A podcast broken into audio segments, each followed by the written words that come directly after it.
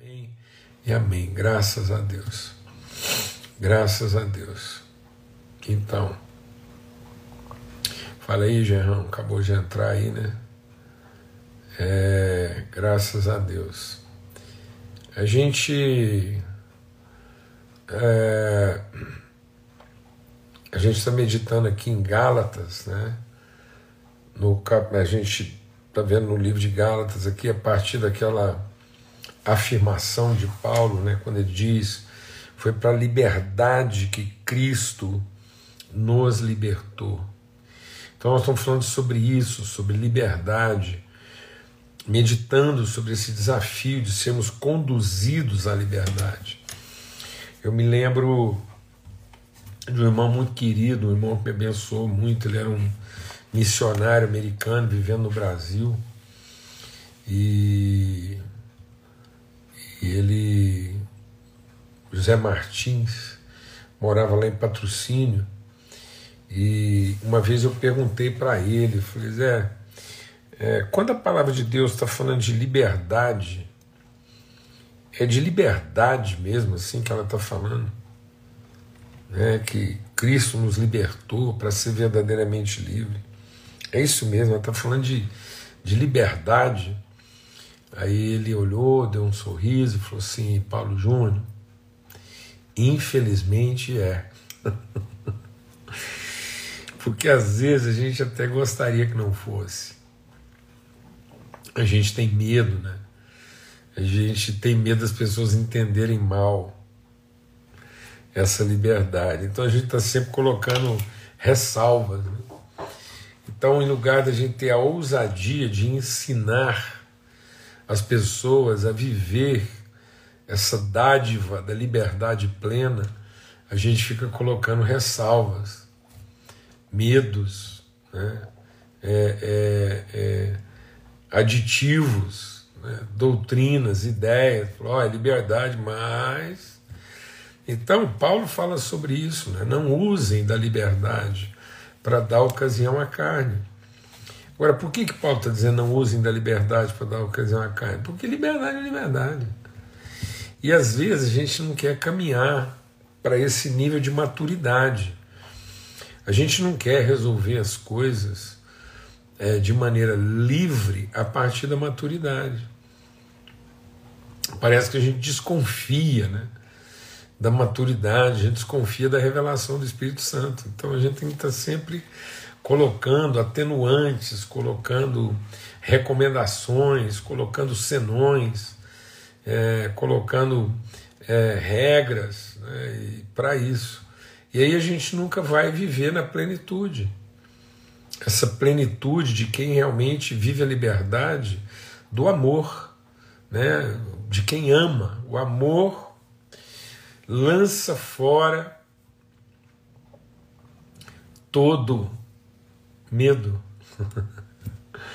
De modo que quem está em Cristo é verdadeiramente livre. Né? Então, é essa é a liberdade que o amor concede, de não suspeitar, né, de não duvidar, de não desconfiar, então, às vezes a gente não quer atribuir a confiança para que a pessoa faça juízo sobre ela mesma. Às vezes, com medo do que ela vai fazer, deixa o Espírito de Deus ministrar algo no nosso coração, com medo do que ela vai fazer, a gente cria regras, né? a gente monta um esquema de patrulhamento, de vigilância, de fiscalização uma forma assim de, de, de estabelecer critérios que sejam rigorosos para enquadrar. E a gente não percebe que ao fazer isso, a gente não, a gente não vive a plena justiça, a gente vive o limite do juízo. Então, sem perceber, nós estamos fazendo juízo das pessoas e juízo das circunstâncias, com medo. Então, às vezes, a gente diz que ama uma pessoa, mas tem medo. Então, a gente não tem a responsabilidade de cuidar dela naquilo que ela faz, no que vai dar certo e no que pode dar errado. A gente prefere é, poupar, né, no sentido de evitar isso e evitar que ela aprenda, e aí a gente cria regras. É, a palavra de Deus diz que quando vem o pastor, as ovelhas estão no aprisco, porque o porteiro, essa mentalidade porteira, essa mentalidade protetiva, essa ideia né, de que salvação é guardar. E salvação, ela, ela guarda para a liberdade.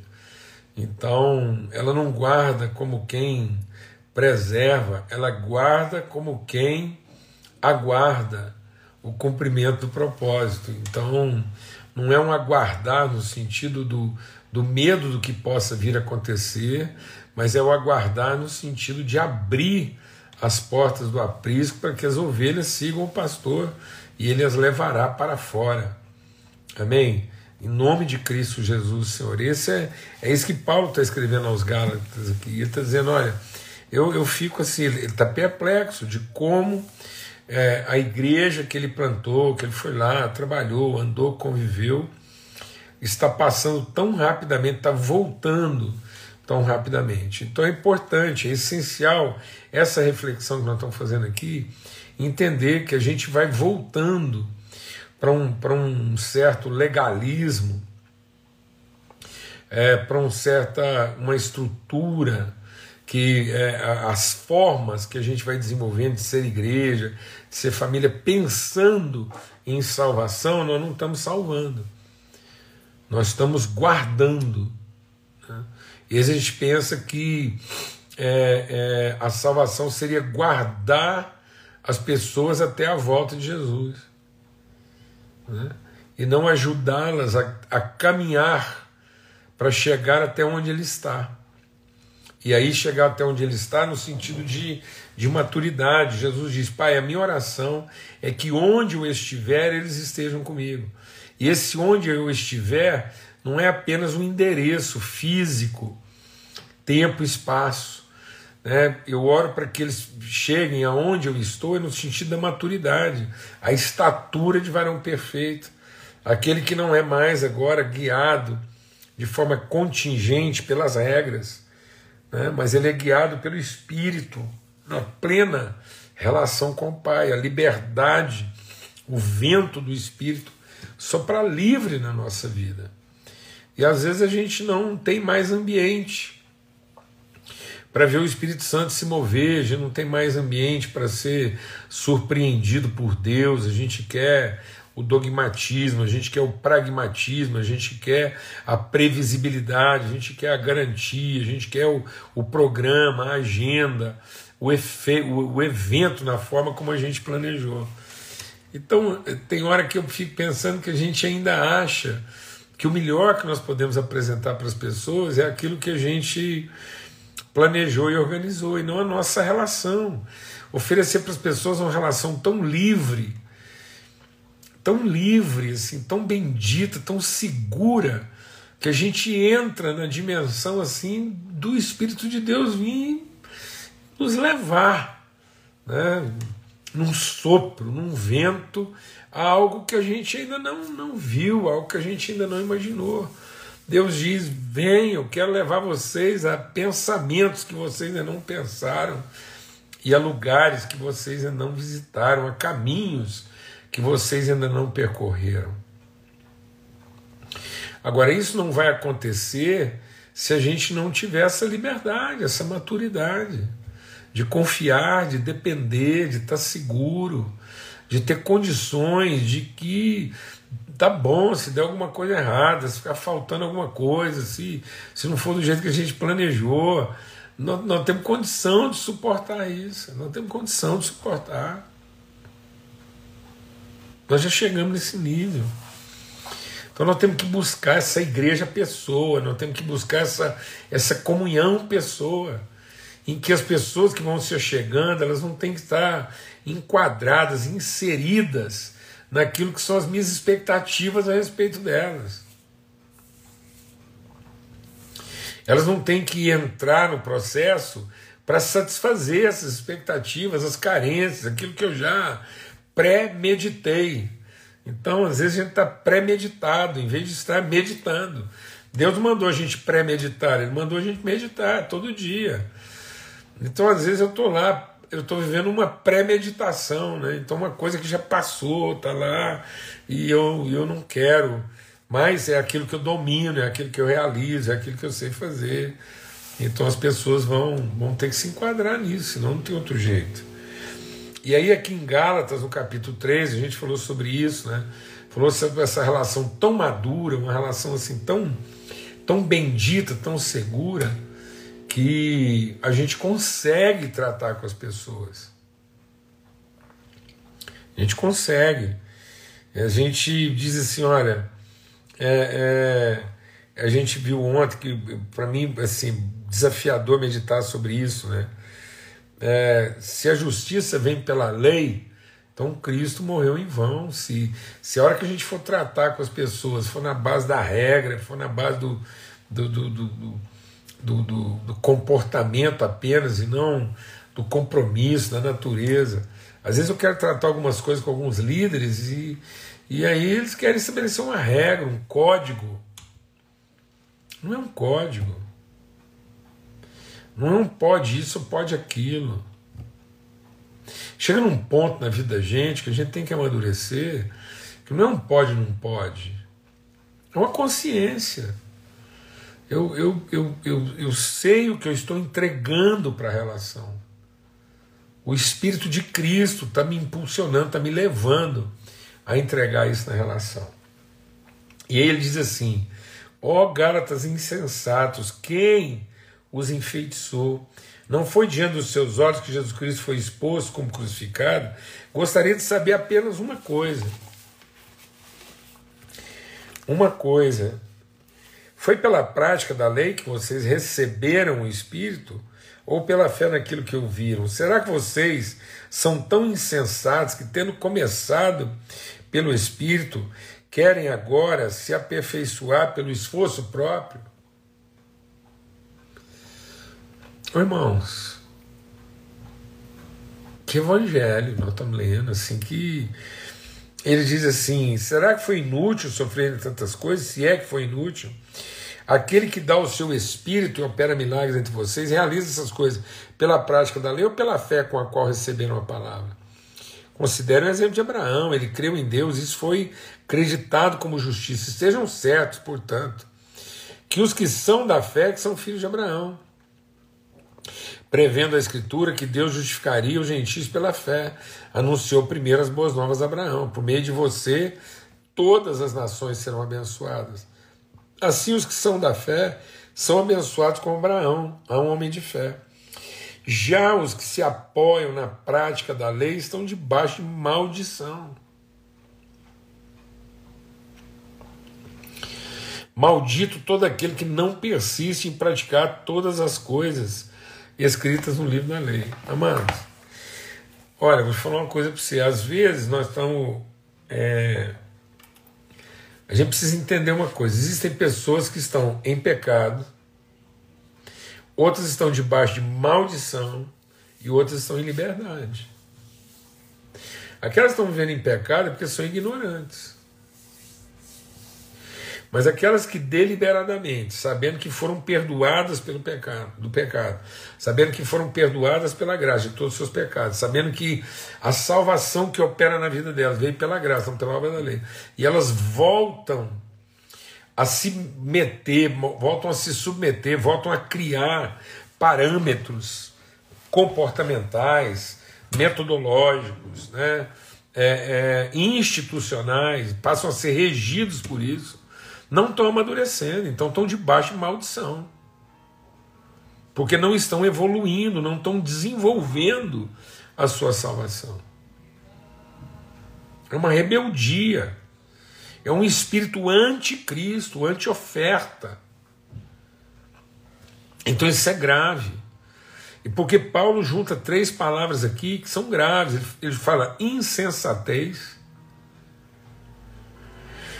ele fala enfeitiçado e ele fala maldição. Então Paulo está dizendo: olha, aquele que volta, aquele que abandona, aquele que deixa, ele é um insensato. É um insensato. Ele é um enfeitiçado e um maldito.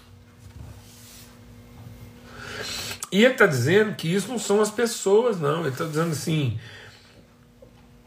Gálatas, a insensatez de vocês está fazendo vocês serem pessoas enfeitiçadas. Então eu vou te falar uma coisa. Presta atenção que a gente vai compartilhar aqui em nome de Cristo Jesus, Senhor, pelo sangue do Cordeiro, irmãos, irmãos, fa família de Deus, família de Deus, igreja, uma igreja que podia já estar mais madura, mais equilibrada, mais liberta, mais, mais proativa, mais, mais fluida, mais livre, mais expressiva. Nós ainda estamos escravizados a, a definir parâmetros institucionais, nós ainda estamos colocando nossas expectativas em métodos, em regras, em, em, em passo a passo, em estrutura. Isso, isso é uma coisa para quando a gente não tinha entendimento, ou para aqueles que ainda não têm entendimento. Isso é para as crianças, para os imaturos. Então, para as crianças, para os imaturos, para quem não tem maturidade, aí você vai lá, você, você faz o. Tá tudo certo, tem neto, tem criança, tem filho. Então, assim, quando. Aí você faz um desenho para ele completar. Você entrega para ele um caderninho para ele completar o desenho. Você começa a frase para ele terminar. Mas isso tem que evoluir. Nós temos que entender que na vida da igreja há vários níveis de entendimento de pessoa. Mas nós estamos estabelecendo uma forma de igreja que está padronizando todo mundo. É uma forma padrão de comportamento, de desenvolvimento espiritual. São regras estabelecidas, normativas que faz e a ilusão de que a pessoa só vai se desenvolver se ela atender aquele programa, se ela se ela cumprir aquele planejamento.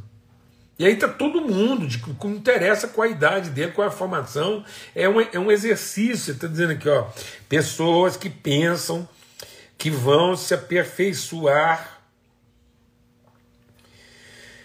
nas suas obras. Então ele está dizendo aqui, ó, por acaso você ainda acredita que é, é que é, onde é que eu li aqui?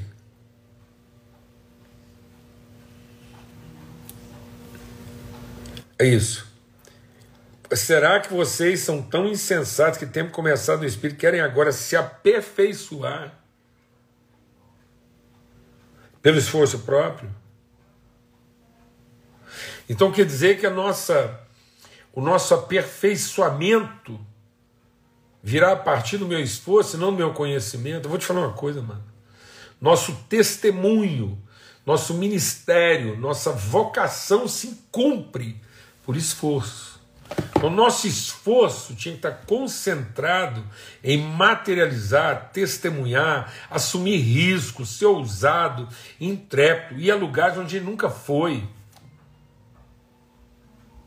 E não esse esforço de retroceder, buscando garantia, buscando título, buscando é, formas, buscando métodos. Não, amado. A nossa maturidade tinha que vir de forma da forma livre como nós desenvolvemos nosso conhecimento, nossa vivência com Deus, nosso mergulho, um mergulhar no espírito, na comunhão, tendo os olhos do entendimento iluminados para aquilo que para aquilo que homem algum, carne alguma, nem carne, nem sangue, nada, nem homem algum seria capaz de nos revelar. E aí na comunhão, nossos olhos se iluminam, nosso coração se dilata e nos libera para que todo esforço seja para o sacrifício em favor do testemunho, da transformação. Estou fazendo o contrário. Nós estamos tirando as pessoas do seu esforço de propósito, de materialização das virtudes de Deus, elas estão ausentes do seu ambiente vocacional. Elas estão, elas estão negligentes no seu ambiente de esforço, de luta, que é ocupar a terra. E estão se esforçando no ambiente religioso para ser, ou se tornar aquilo que elas gostariam de ser. Então a igreja se tornou um lugar de esforço. Sendo que a igreja deveria ser lugar de conhecimento, conhecimento livre, o Espírito movendo, revelando, a gente compartilhando uns com os outros o conhecimento, que o Espírito mesmo move, impregna, para que o mundo fosse o nosso lugar de esforço. Agora as pessoas estão buscando ciência no mundo, estão se equipando no mundo, estão sendo. É, é, instruídas a, a, a sucesso que for e estão se esforçando para se tornar, né, para ter o conhecimento religioso que ainda não tem, buscando salvação. Então no mundo eles buscam sucesso e na igreja eles buscam salvação. Não, mas nós tínhamos que ter sucesso na igreja, sucesso de conhecimento, sucesso de maturidade, sucesso de bem, gente bem resolvida, sucesso de gente sem mimimi, sem onda, sem, sem, sem, sem dificuldade, pessoas que não põem dificuldade, pessoas que não param com essa exigência, essa coisa assim, é, é, essa coisa cansativa. De ter que produzir esse ambiente para cristão mal resolvido. E lá no mundo, aí lá é o lugar da salvação. Então a gente não estaria buscando salvação no mundo, nós estaríamos revelando salvação no mundo, porque na igreja nós encontramos conhecimento mas nós estamos buscando conhecimento no mundo para depois buscar é, salvação na igreja. Está claro isso, amado? Sim. É isso que Paulo está dizendo. Ele fala: olha, cuidado, porque isso é uma insensatez. Isso é falta de sensibilidade espiritual. Essa insensatez vai levar as pessoas a um, a um enfeitiçamento. Eu, sinceramente, tem hora que eu acho que eu, eu tenho visto alguns cristãos, jovens principalmente, enfeitiçados. O nível de, de fascínio, o nível assim de, de idolatria com que se apegaram a certas coisas e estão colocando sua confiança em certas coisas isso é um fascínio. Um fascínio que vem de uma insensatez. Então essa insensatez leva a um enfeitiçamento. As pessoas estão enfeitiçadas com as suas próprias realidades, com as suas competências, e não estão percebendo que estão colocando as pessoas debaixo de maldição porque depois há uma exaustão, um nível de frustração, um nível de depressão, um nível de, de falência espiritual, a, a, a, o colapso, o burnout que isso produz na vida das pessoas é uma maldição. Porque não é assim que, que a gente é aperfeiçoado, não. Glória a Deus, amado. Então é para a liberdade. Para a liberdade, que a gente seja livre. Livre para discernir que o Espírito nos ensina na relação, a gente aprende, vai sendo edificado, vai fortalecendo, vai amadurecendo. Aí quanto mais maduro a gente é, mais a gente não se ressente do mal, não suspeita, não desanima, não retrocede. Isso é maturidade. Mano. Maturidade não é capacidade intelectual, de conteúdo teológico, técnico, dogmático. Não, maturidade é você não se ressentir, não desanimar, não guardar uma raiz de amargura, ser paciente, longânimo, não suspeitar o mal, não se alegrar com a injustiça, porque aí você não, você não se alegra, porque quem fez mal para você agora está sofrendo, só para você falar assim, é, é. Tem gente que fica doido para esperar uma oportunidade assim, é, é, agora vai ver. Mexeu com o ungido, com a ungida de Deus, que bobagem. Que coisa assim mais infantil. Não, amados. É pela graça, é pelo Espírito, é pela intimidade com o Senhor, é pelo conhecimento, é pela fé, é pela promessa. E aí, vamos materializar isso lá no ambiente hostil Vamos ser pessoas que conseguem viver num mundo que jaz no maligno, sem ser contaminado, sem ser perturbado, sem ser desanimado, sem ser ofendido. Pessoas que conseguem compartilhar a sua fé sem fazer parecer que nós estamos defendendo o nosso direito religioso. Parar com isso. Parar com isso da gente estar tá lá com as pessoas, no ambiente delas, e, e, e aquela coisa assim, blindada, aquela coisa assim, defensiva, hostil, quase agressiva. Não, mas nós, nós acolhemos com misericórdia, abraçamos, nos esforçamos em nome de Cristo Jesus, Senhor. Amém? Quero profetizar, quero declarar, quero ministrar hoje essa, essa liberdade sobre a nossa vida. Amém? Então, é pelo Espírito, é pelo Espírito.